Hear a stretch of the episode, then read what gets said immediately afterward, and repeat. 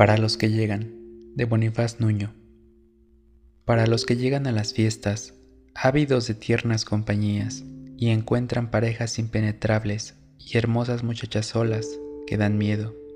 pues uno no sabe bailar y es triste. Los que se arrinconan con un vaso de aguardiente oscuro y melancólico, y odian hasta el fondo su miseria, la envidia que sienten, los deseos.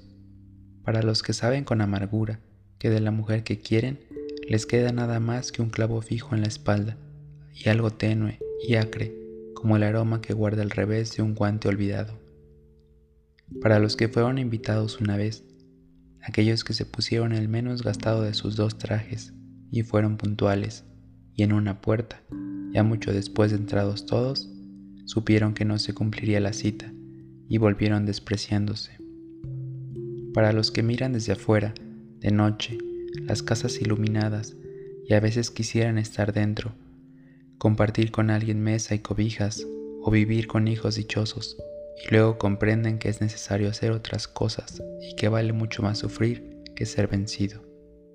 Para los que quieren mover el mundo con su corazón solitario,